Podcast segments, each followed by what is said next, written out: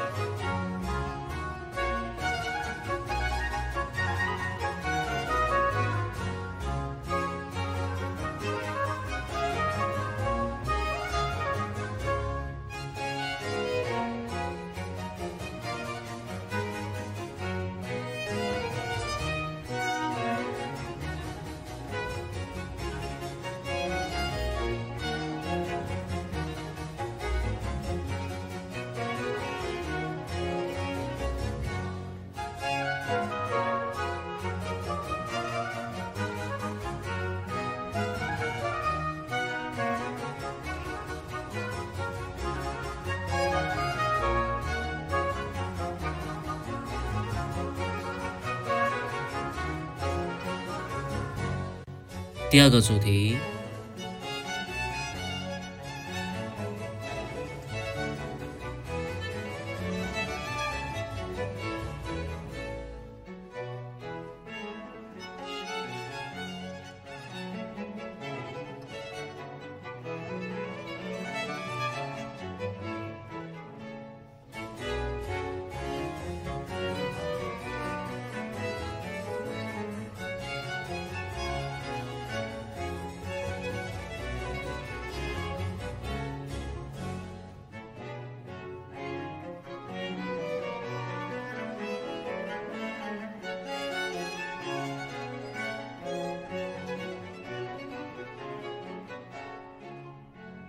回到第一个主题后结束。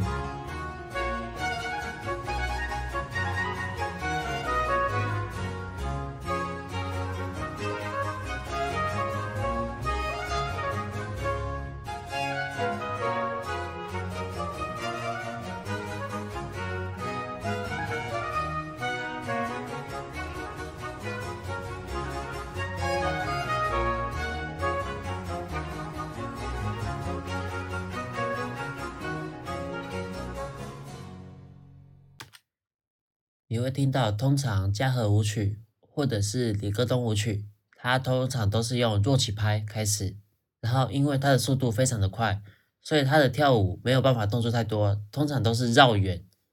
加和舞曲因为它慢一点点，所以它可以做一个蹲起的动作。通常李戈东舞曲的速度会比加和舞曲快一些，他们通常节拍都是二二或者是四四拍。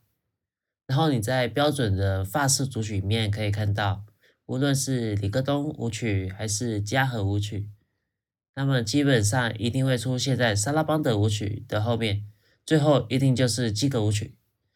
霍尔堡组曲的最大特色是它的组曲架构部分，它脱离了常规的一个法式组曲的形式，它把这个阿拉曼德或者是库朗，它用前奏曲。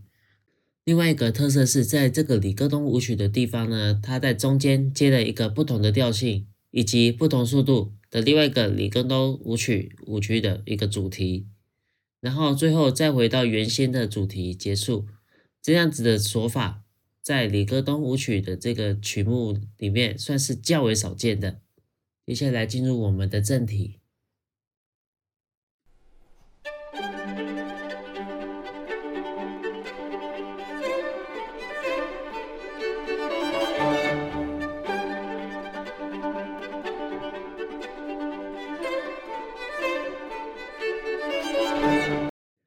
曲目开始的声部排列非常的不一样，它是由小提琴以及中提琴声部互相的抗衡，然后乐团用 pizzicato 的方式帮两个乐器伴奏，听起来相较于钢琴版来说是非常的活泼，同时非常的生动。我们稍微听一下原本钢琴版的。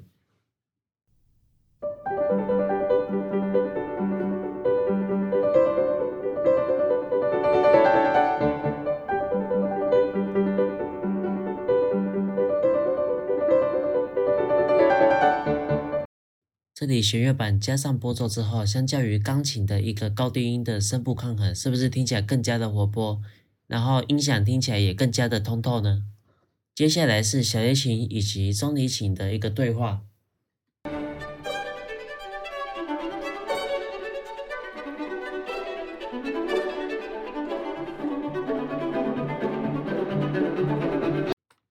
在这里一开始是小提琴与中提琴他们互相抢话，然后到中间的时候是小提琴一句，中提琴也跟着模仿，小提琴一句，中提琴也跟着模仿，然后到后面的时候已经由中提琴领导了主旋律的发展，小提琴重新领导主画权，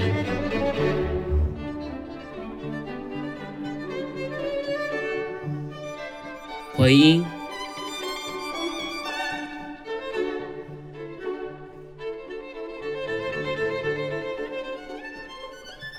起奏，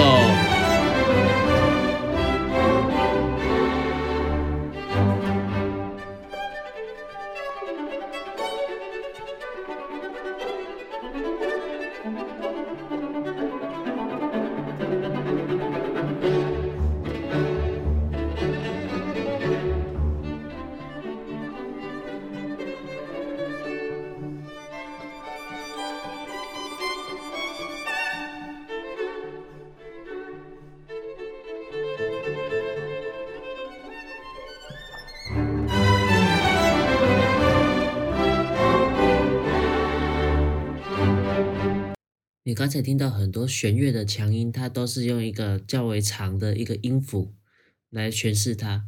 这相较于我们认识的一个强音，算是不一样的。主音还是在于风格的一个不同。我们不可能在一个柔情的一个片段里面用一个很难听的重音，用砸的，用敲的，这在弦乐里面算是个大忌。我们来听一下钢琴版在于这个强音的诠释上是如何的。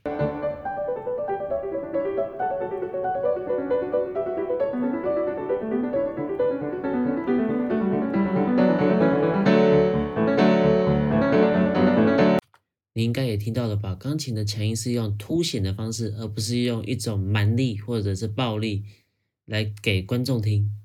我想这个强音记号，哈，每个人都会有自己的一个见解。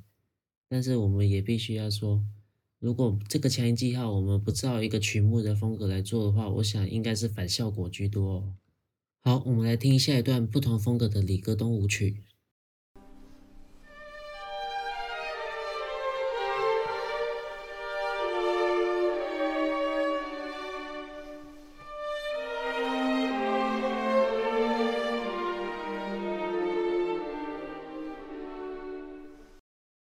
在这里，格里格设计了三个乐器：第一小提琴、第二小提琴以及中提琴。然后，如果你看钢琴的谱的话，你就会发现到，诶，它是一个三声部的一个曲调。然后在后面的部分呢，它有额外再多设计一些低音大提琴以及大提琴的一个声部，让它在一个往上的旋律之中有一个往下的一个低音伴奏。然后通常低音伴奏通常都是会用比较长的一个和声音，或者是说用拨奏的方式来呈现。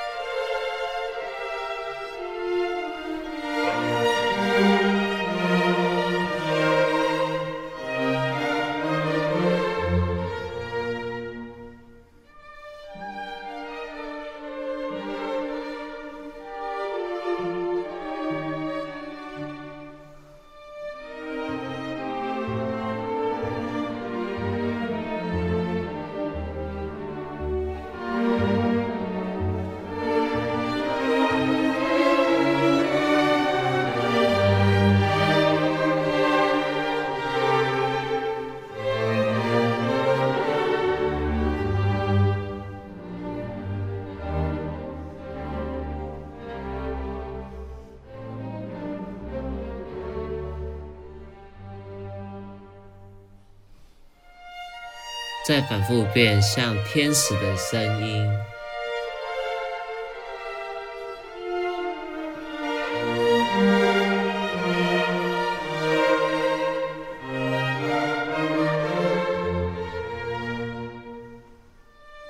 重复主题。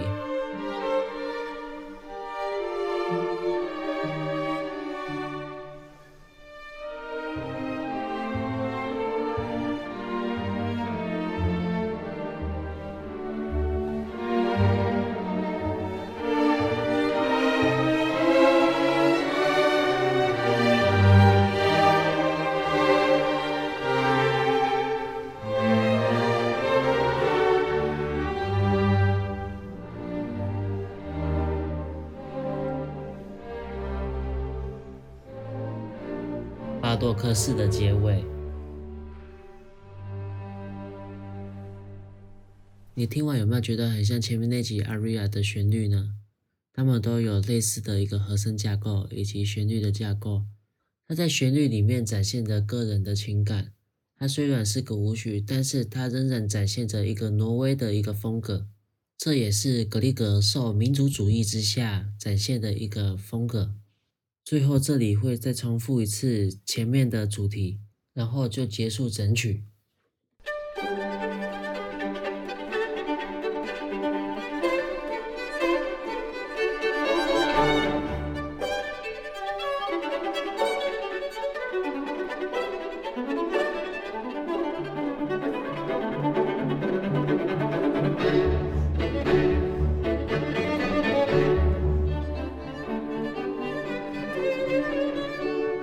回音，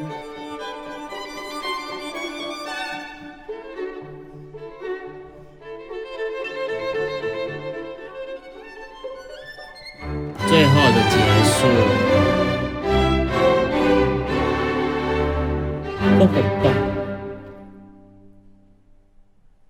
我非常推荐各位去听这个曲目。它虽然没有像格里格的《比尔金组曲》那么有名，但是它漂亮和声以及模仿巴洛克时期的风格，却带有浪漫时期的手法，也许是新古典主义的一个代表。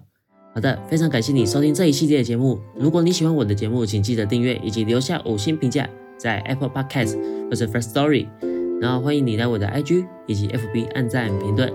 然后欢迎你来玩我的自动聊天机器人，在我的 FB 粉砖的 Messenger 或者是 IG 的讯息功能。